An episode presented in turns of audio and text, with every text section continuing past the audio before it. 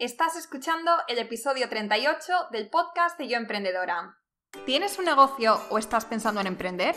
¿Te gustaría conocer de cerca las historias de increíbles emprendedoras que han pasado por donde estás tú ahora? ¿Estás lista para aprender de la mano de las mejores expertas y llevar tu proyecto al siguiente nivel? Si es así, entonces estás en el lugar correcto. No me creo que ya llevemos seis meses con el podcast. Cuando empecé en noviembre de 2018, tenía la intención de probar a ver qué tal me sentía con esto. Ya conté en el episodio de mis experiencias emprendiendo que realmente fue en junio de 2017 cuando oficialmente nació el podcast. Sin embargo, por aquel entonces acababa de mudarme a Valencia después de dos años dando tumbos por Inglaterra y por Asia, mientras trabajaba en un proyecto que realmente no me motivaba.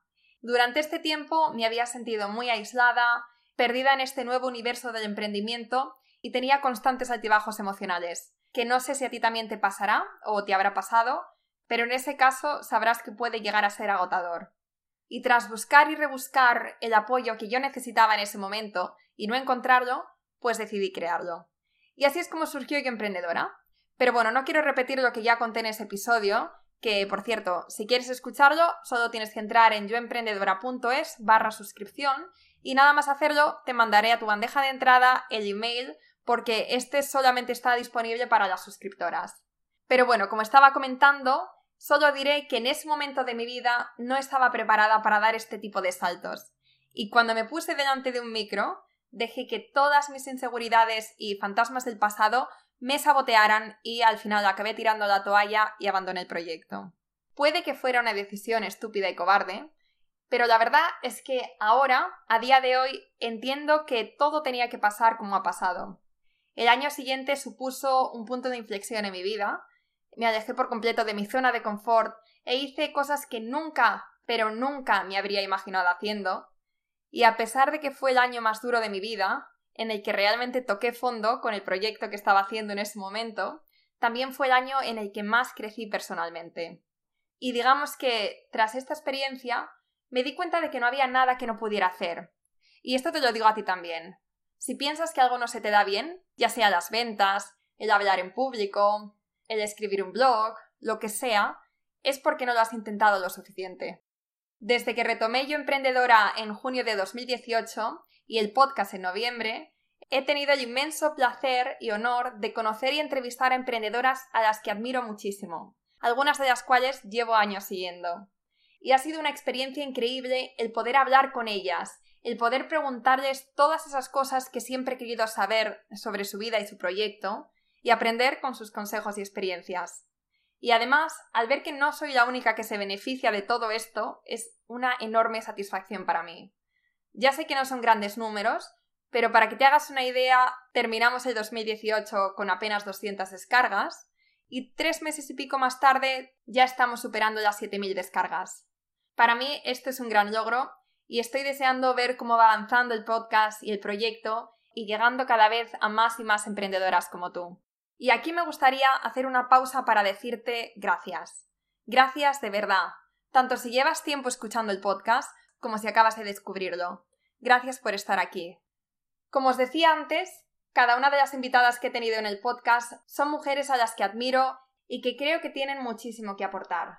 Para mí es muy difícil elegir episodios favoritos, aunque sin duda ha habido algunos en los que disfruté más porque había como una conexión especial con esa persona pero como decía, en este episodio no voy a hablar de mis favoritos, sino de vuestros favoritos.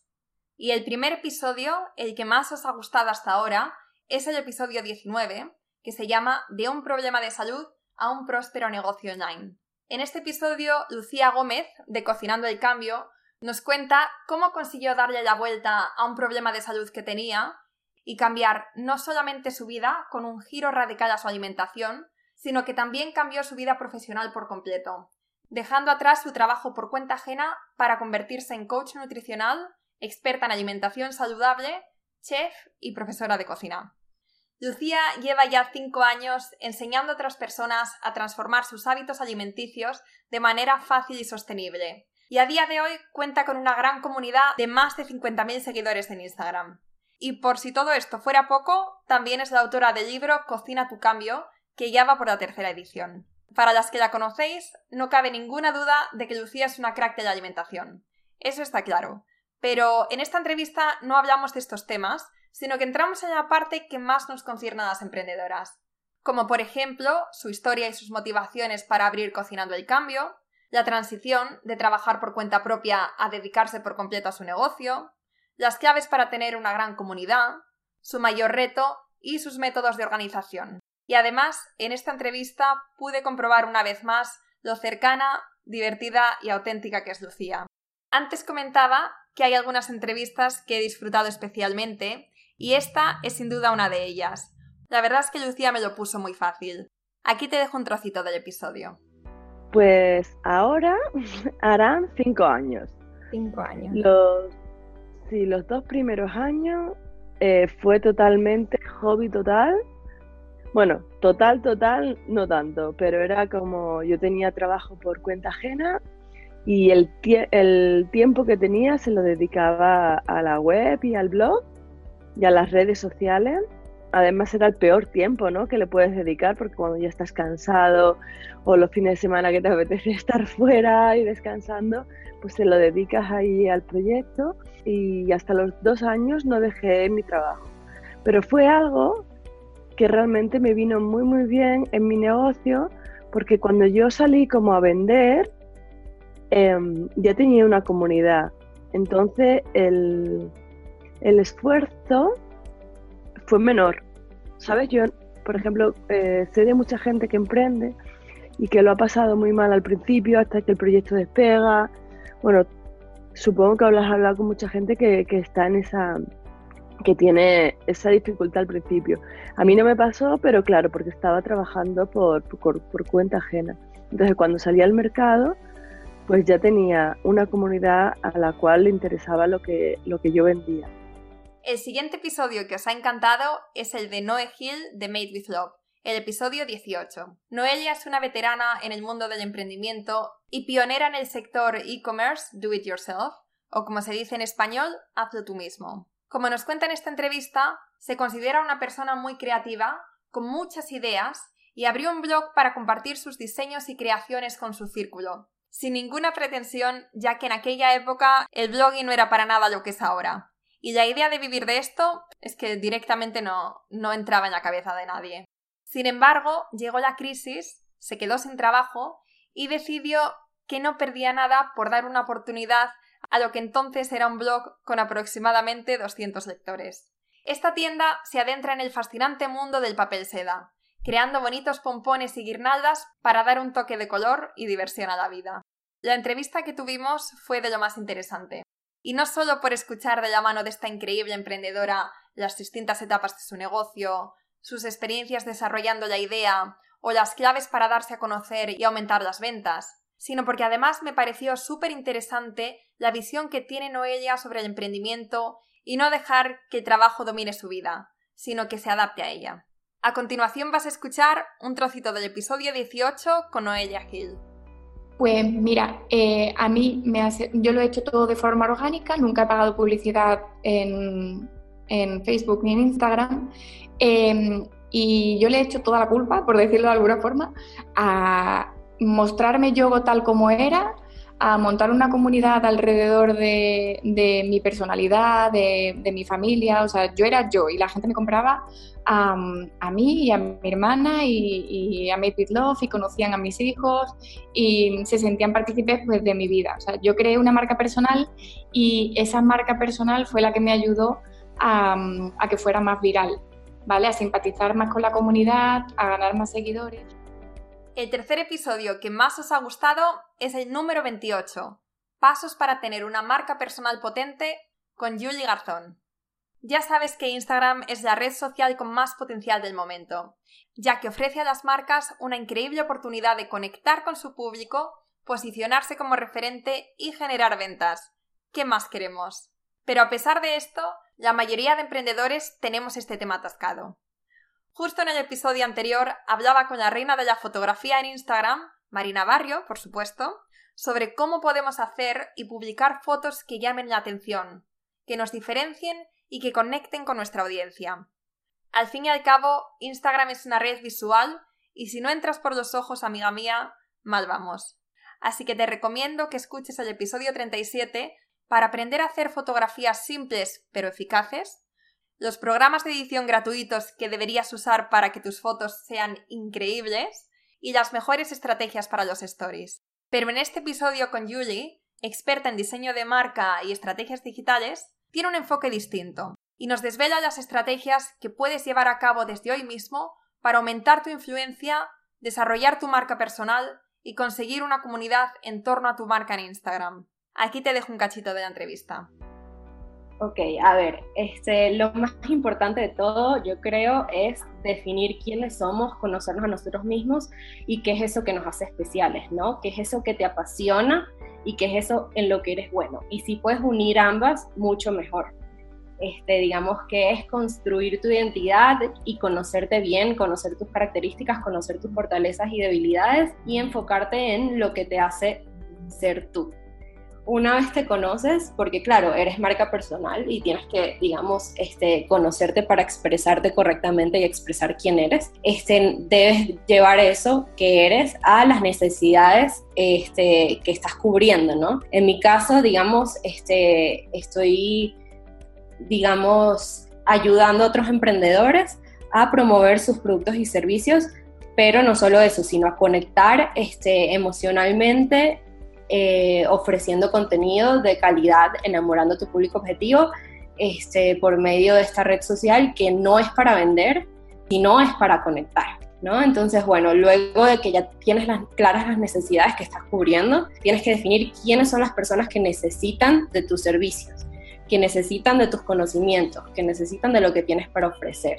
Entonces eso es definir a tu comunidad, definir a tu público objetivo, porque seamos serios, seamos este, sinceros, no todo el mundo va, le va a gustar tu producto o servicio. Tu producto o servicio nunca va a ser para todo el mundo y si piensas que va a ser para todo el mundo, no estás en lo correcto. Digamos que claro, hay nichos más grandes, hay targets amplios, pero si realmente quieres este, llegar al público que es, a ese público que no solo va a querer tu producto por un momento, sino que se va a enamorar de tu marca, debes estar enfocado en quién es realmente tu cliente potencial.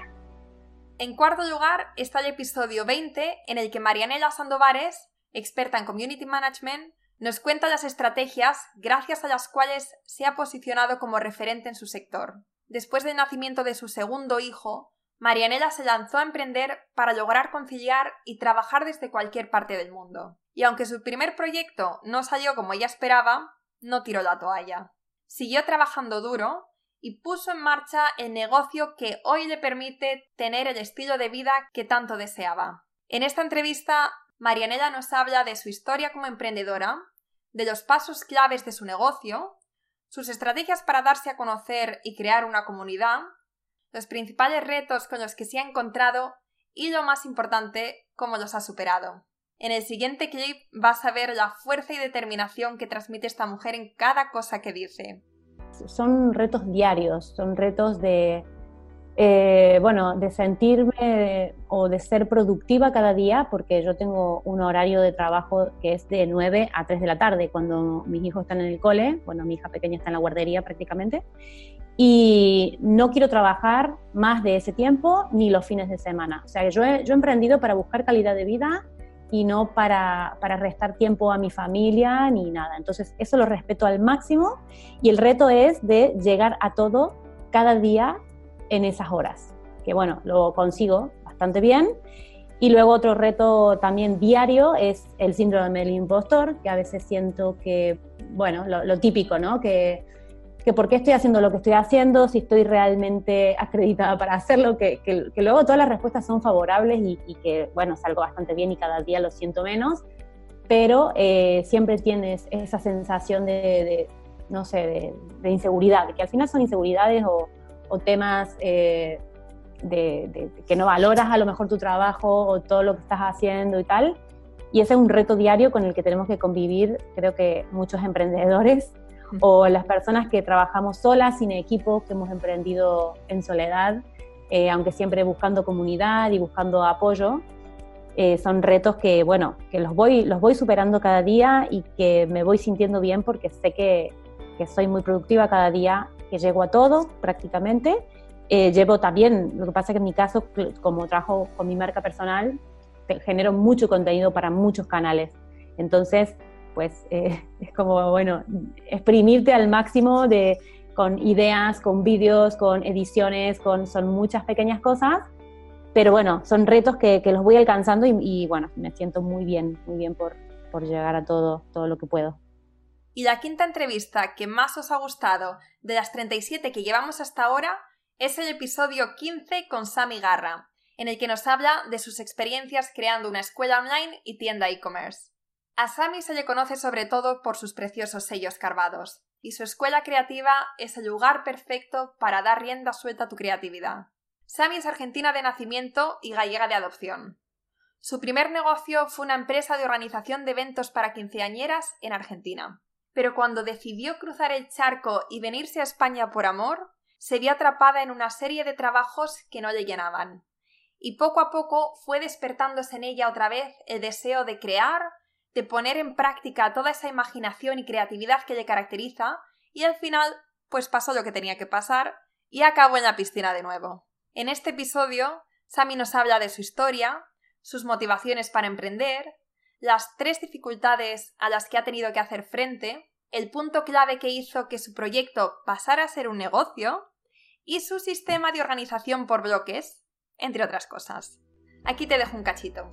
Y luego ahora, una vez que, pasó esa etapa de, necesito ayuda y no la tengo, ahora que sí la tengo y que he conseguido darle forma a esa migarra y convertir a esa migarra mm, o acercar a esa migarra a lo que quiero, eh, tuve que empezar a luchar con la motivación, con la desmotivación más bien. Porque cuando ya pasa mucho el tiempo y tal, ¿sabes? Hay cosas que como que te tienes que, obligar a sentirte motivado cada día para, para, seguir creando. Y no siempre es tan fácil como parece. Pero también es cierto que, que el negocio, sobre todo a medida que va creciendo, te va dando palos y claro, tú tienes que recibir el palo, caerte, volver a levantarte y seguir motivado al día siguiente como si el palo no se hubiese dado. Y, no siempre es fácil. La verdad es que no siempre es fácil.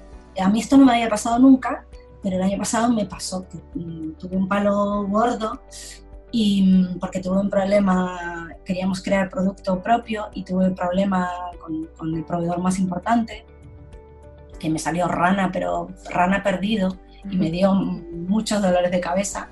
Y eso me desmotivó un montón, un montón, porque además a mí lo que me sucedía es que tenía, mm, yo suelo planificar muy a largo plazo y todo lo que tenía planificado a corto y largo plazo dependía de esos productos. Y al no salir esos productos mm, se me fue el plan a tomar viento. Y entonces tuve como que salir un poco de la depre y decir, vale, hay que volver a sentarse, hay que volver a planificar todo, hay que olvidarse de esto y, pensar otras opciones.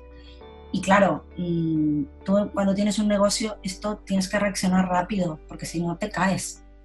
Y bueno, estas son las cinco entrevistas que más os han gustado de las 37 que ya llevamos. Como decía al principio del episodio, todavía no me creo que este podcast haya recorrido todo este camino. Así que gracias una vez más por estar ahí. Gracias por escucharnos, gracias por ir un paso más allá y darle al botón de me gusta o directamente por dejar ese comentario que tanta ilusión me hace. Y ya sé que te había dicho que solo iba a enseñar los cinco episodios favoritos, pero os tengo una sorpresita, porque si me estás escuchando ahora, significa que ya llevas un buen rato conmigo, así que para agradecértelo te voy a poner un trocito del episodio que comentaba al principio de mis experiencias emprendiendo. Y ya sabes que si lo quieres escuchar entero, solo tienes que entrar en yoemprendedora.es barra suscripción y yo te lo mando enseguida. Y el problema es que, sin darnos cuenta, habíamos estado construyendo una casa muy alta con base de paja. Y con cualquier imprevisto, el sistema se rompía, colapsaba completamente nos metimos en este círculo vicioso en el que teníamos que pagar unas cantidades que no teníamos a un equipo de programadores que ni siquiera hablaba inglés correctamente y que las comunicaciones acabaron siendo la cosa más frustrante del mundo. Y ahí es cuando finalmente caímos. Tener un proyecto, tener un negocio exitoso, no solo se basa en encontrar un hueco en el mercado, sino que haya un mercado en el hueco. Yo aprendí esto por las malas y me costó mucho, pero al final me di cuenta. Y a pesar de que fue un año muy duro, probablemente el peor de nuestras vidas, que perdimos mucho dinero y que nuestra relación de pareja y nuestra salud quedó totalmente afectados, aprendimos unas lecciones súper valiosas en este proyecto que ningún máster, ningún estudio, ni nada nos podría haber enseñado. Y que luego, por supuesto, podemos aplicar a lo siguiente. Y bueno, ya sí que sí, va siendo hora de ir terminando.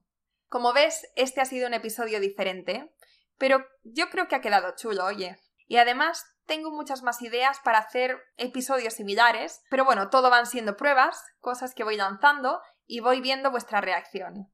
Si os gusta, pues haré más. Y si no, pues no. Así que me encantaría saber tu opinión, me gustaría saber si te ha gustado, si te ha parecido útil y si quieres que haga más episodios así. Cuéntame en los comentarios. Y dicho esto, por hoy no tengo más que decir. Nos vemos la próxima semana con más inspiración y motivación para hacer tus ideas realidad y avanzar con paso firme hacia la vida que tanto deseas. Y hasta aquí el episodio de hoy. Espero que te haya gustado y si es así, te agradecería de corazón que nos dejes una reseña y que lo compartas con otras emprendedoras que creas que le puede interesar. Si tienes un negocio y quieres seguir aprendiendo e inspirándote con increíbles referentes, entra ahora en yoemprendedora.es y suscríbete de forma completamente gratuita. Hasta la próxima.